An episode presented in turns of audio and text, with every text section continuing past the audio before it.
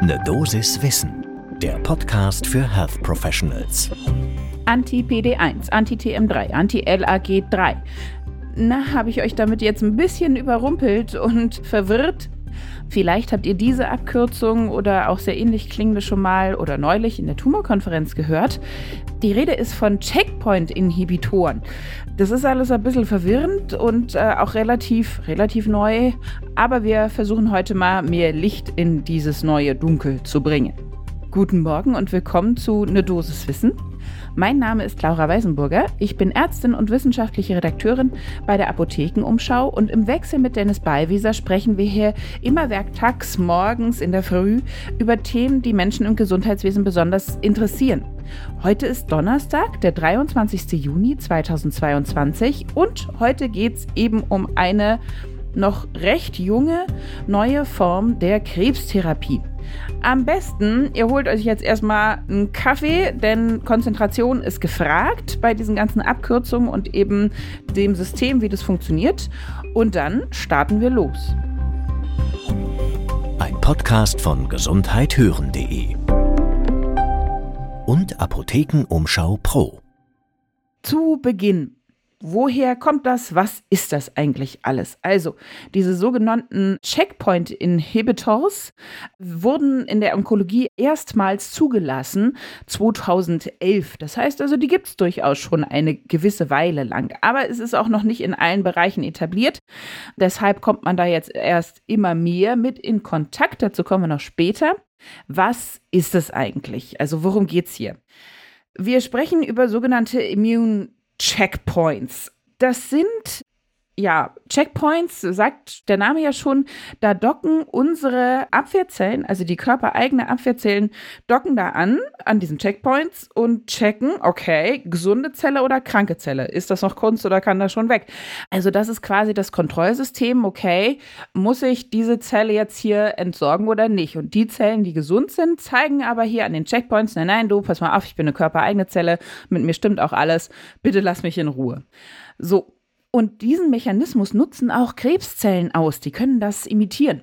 Beziehungsweise eben, die nutzen diese Immuncheckpoints und sagen, ja, ja, ja, doch alles in Ordnung hier, ich bin, ich sehe nur komisch aus. Und das Immunsystem greift dann nicht an. Das ist natürlich ein Problem. So können sich die Herde ja mehr ausbreiten. Aber man hat jetzt eben begonnen, da dran zu forschen, wie man da angreifen kann an der Stelle. Und genau da greifen halt jetzt diese Checkpoint-Inhibitoren an. Die heben diese Blockade, die zwischen den Tumorzellen und den Abwehrzellen ja stattgefunden hat, von wegen, nee, bitte greif mich nicht an, das heben die auf. Das heißt also, das Immunsystem kann sich dann gegen den Tumor wenden. Und dafür braucht es dann eben diese Inhibitoren, die werden abgekürzt mit Anti-PD1, Anti-PDL1, Anti-CTL A4.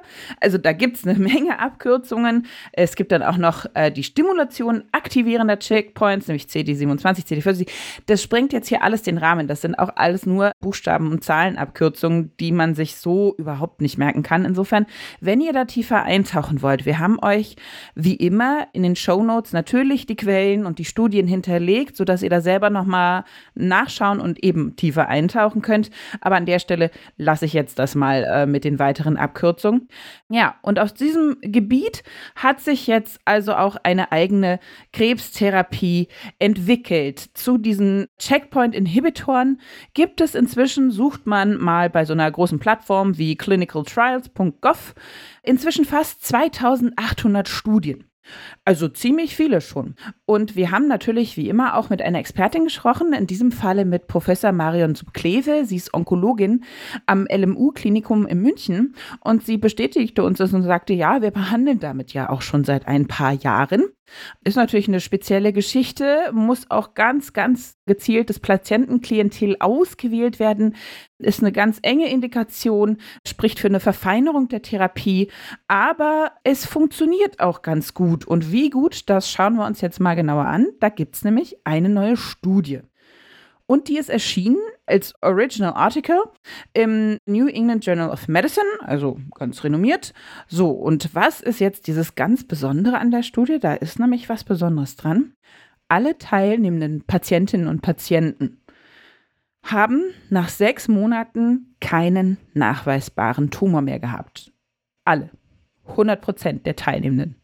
Das ist natürlich, äh, pff, hört man nicht oft so eine überraschend sehr guten Ausgang einer Studie. So, jetzt müssen wir natürlich aber genauer die Studie anschauen, sonst wäre das ja hier äh, Wundermedizin und das wissen wir alle. Wunder gibt es bei uns eher seltener. Also dieses Team, das war ein Forschungsteam äh, vom Memorial Sloan Kettering Cancer Center in New York unter der Leitung von Professor Luis Diaz. Und die haben 16 Patientinnen und Patienten mit Rektumkarzinom untersucht. Das ist also unser N.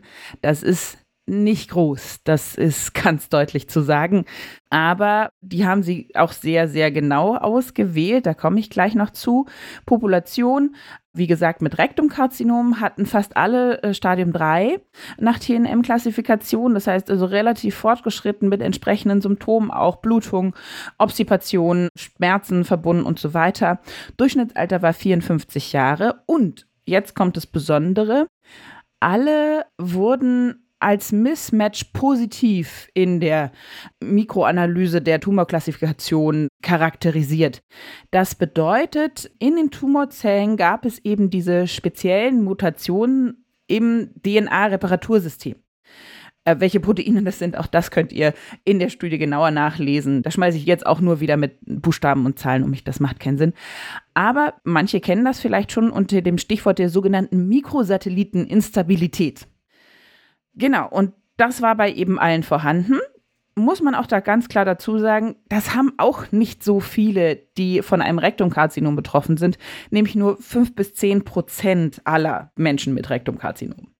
So, aber die hatten das nun mal alle, das war ein Einschlusskriterium. Und dann wurde das Medikament gegeben, also der Checkpoint-Inhibitor. In dem Falle war das Dostalimab. Wie man schon hört an der Endung MAP ein monoklonaler Antikörper, der sich in dem Falle gegen PD1 richtete. Also, um nochmal die schönen Abkürzungen vom Anfang zu zitieren, das war ein Anti-PD1. Und es wurden 500 Milligramm gespritzt, für der, der sich dafür interessiert, ein halbes Jahr lang, alle drei Wochen. Sonst gab es keine Therapie. Warum nicht? Weil die Studienleitenden eigentlich sich was vollkommen anderes überlegt hatten, nämlich ursprünglich war das als eine neoadjuvante Studie geplant, also eine, ein Teil einer Neoadjuvanz geplant. Die wollten den Checkpoint-Inhibitor geben als Vorbereitung für eben eine weitere Standardtherapie und dann schauen, okay, wie gut ist es geworden, was müssen wir jetzt noch an Standardtherapie anwenden? Also es war Chemo geplant, Strahlentherapie, eventuell Operationen, je nachdem, wie jetzt genau das lokale Stadium war. Aber das wurde fallen gelassen. Ja, warum? Weil eben bei allen die Remission zu 100 Prozent war und auch nachgewiesen zu 100 Prozent. Ja, es wurden nochmal Endoskopien gemacht, es wurden PET-Scans, MRTs gemacht. Nirgendwo gab es Krebsgewebe mehr. Natürlich wurden die auch nachkontrolliert. Ein Teil sechs Monate, ein anderer Teil nochmal nach einem Jahr. Auch da fanden sich keine weiteren Befunde, die maligne waren. Das heißt also, niemand aus dieser 16-Personen-Gruppe hat de facto eine andere Therapie erhalten als jetzt diese Checkpoint-Inhibitoren. Es gab natürlich auch Nebenwirkungen, ja, Exantheme, Dermatitis, Jucken, Fatigue, Übelkeit. Aber wenn man das vergleicht zu den uns sonst bekannten Nebenwirkungen von der Chemotherapie, von der Radiatio, die können ja wirklich massiv einschränkend sein, dann waren die im Vergleich noch beherrschbar, diese Nebenwirkungen. Ja, und letztendlich, overall View von diesen 16 Patienten, die hatten da mit, äh, sagen wir mal, einer relativ spezifischen Therapie mit sehr wenig Nebenwirkungen ein sehr, sehr gutes Outcome. So, Jetzt ist natürlich die Frage, wie kann denn das überhaupt zustande kommen? Kann denn das sein? War das jetzt hier Wunder?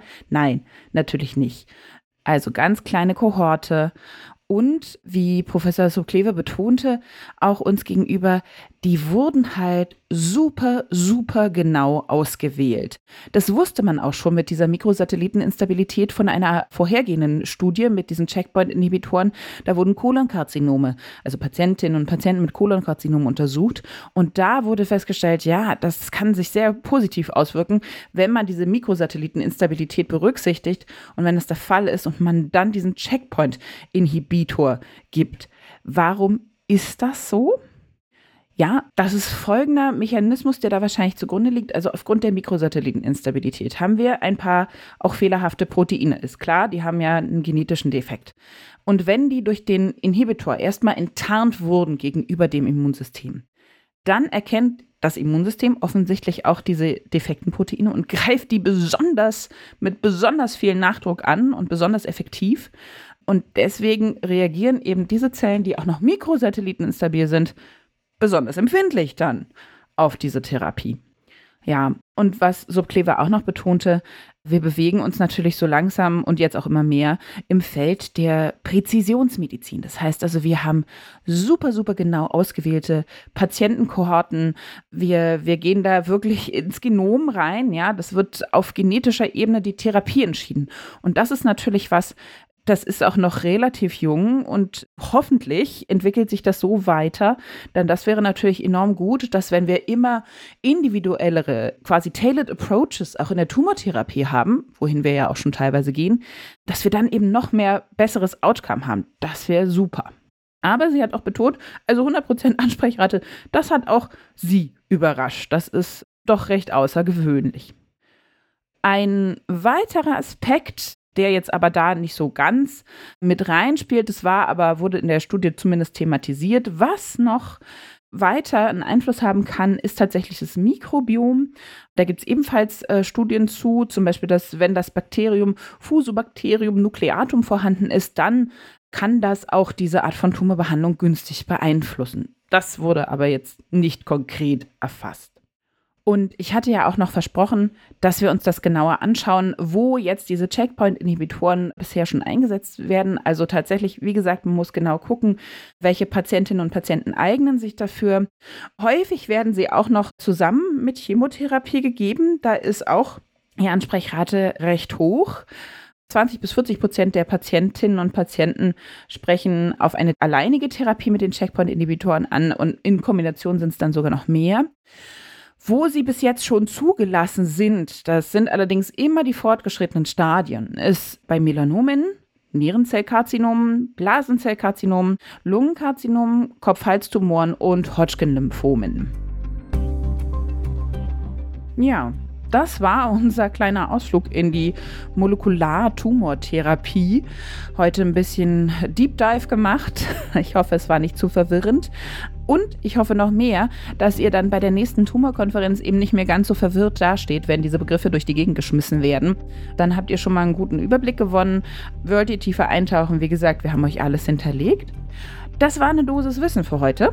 Mein Name ist Laura Weisenburger und wenn euch jetzt diese Folge sehr gefallen hat, beziehungsweise wenn euch eine Dosis Wissen grundsätzlich gefällt, dann lasst uns das doch auch sehr gerne wissen. Das würde uns sehr freuen. Und zwar könnt ihr das tun, indem ihr uns bewertet. Das geht bei Spotify und Apple Podcasts. Einfach Sterne vergeben.